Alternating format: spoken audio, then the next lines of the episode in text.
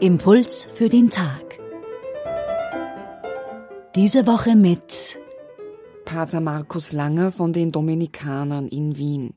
Er kombiniert heute die Bibelstelle Matthäus 10, Verse 10 bis 28 mit dem Apostel Jakobus dem Älteren, der heute Gedenktag hat. Wir gedenken heute des Apostels Jakobus des Älteren, also jenes Apostels, der im spanischen Santiago de Compostela verehrt wird und zu dessen Grab, das dort verehrt wird, auch heute viele, viele Menschen pilgern. Jakobus und sein Bruder Johannes wurden von Jesus Donnersöhne genannt. Das weist sehr wahrscheinlich darauf hin, dass beide ziemlich feurige Charakterzüge hatten und wortgewaltige Menschen waren.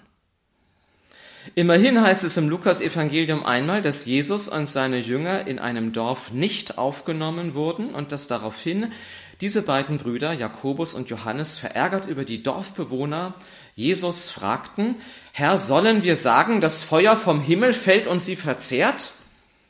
Woraufhin Jesus sie zurechtwies und er sie also bremsen musste.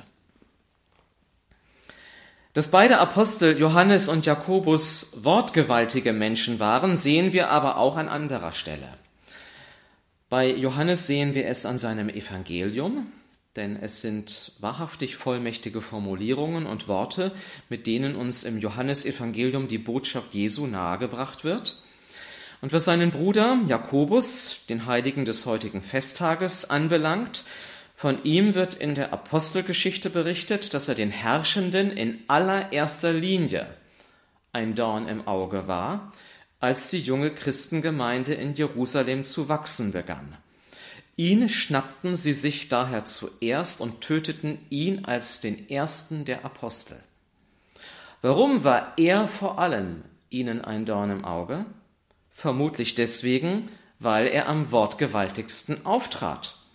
Seine Predigt führte besonders viele Menschen zum Glauben an Jesus. Seine Predigt eckte vor allem bei den jüdischen Autoritäten an.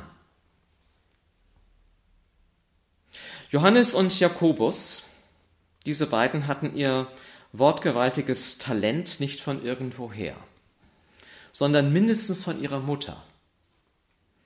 Im heutigen Evangelium erleben wir nämlich die Mutter der beiden, als eine ebenfalls sehr forsche Streiterin, die kein Blatt vor den Mund nimmt. Sie fragt Jesus geradezu unverschämt danach, ob ihre beiden Söhne, der einst in seinem Reich an seiner linken und seiner rechten Seite sitzen dürfen. Das ist ziemlich taktlos, was sie da macht. Sie geht sozusagen mit der Brechstange ran, egal was die anderen denken, ich will das Beste für meine beiden Söhne rausholen. Und sie wird sich gedacht haben, das ist sehr effizient, was ich hier mache. Jesus muss auch sie und auch die beiden Söhne bremsen, die dabei zu stehen scheinen, als die Mutter bei Jesus anfragt. Und Jesus bremst sie sehr liebevoll ein, sehr taktvoll. Zunächst greift er ihren Eifer auf, so hören wir im heutigen Evangelium.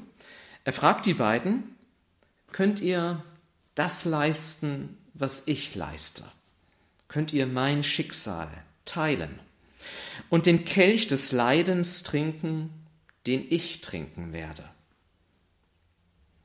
Er beantwortet also ihren großen Eifer, bei ihm sein zu wollen, positiv.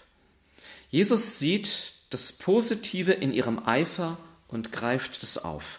Und das hat etwas Tröstliches für sie. Und so kann Jesus ihnen daraufhin auch sagen, dass sie wohl seinen Kelch des Leidens trinken werden. Doch die himmlischen Plätze an seiner Rechten und Linken wird der Vater vergeben. Jesus greift also zunächst das Positive auf, um dann auch sagen zu können, was korrigiert werden muss. Der heilige Jakobus starb dann, wie schon gesagt, als erster der Apostel den Märtyrertod um das Jahr 44 und bekam damit tatsächlich Anteil am Leidenskelch Jesu. Möge der Herr die feurigen Charaktere unter uns segnen und ihnen die Gnade geben, ihr Feuer in den Dienst Jesu zu stellen. Ein Wunsch von Pater Markus Langer, nachzuhören in unserem Podcast.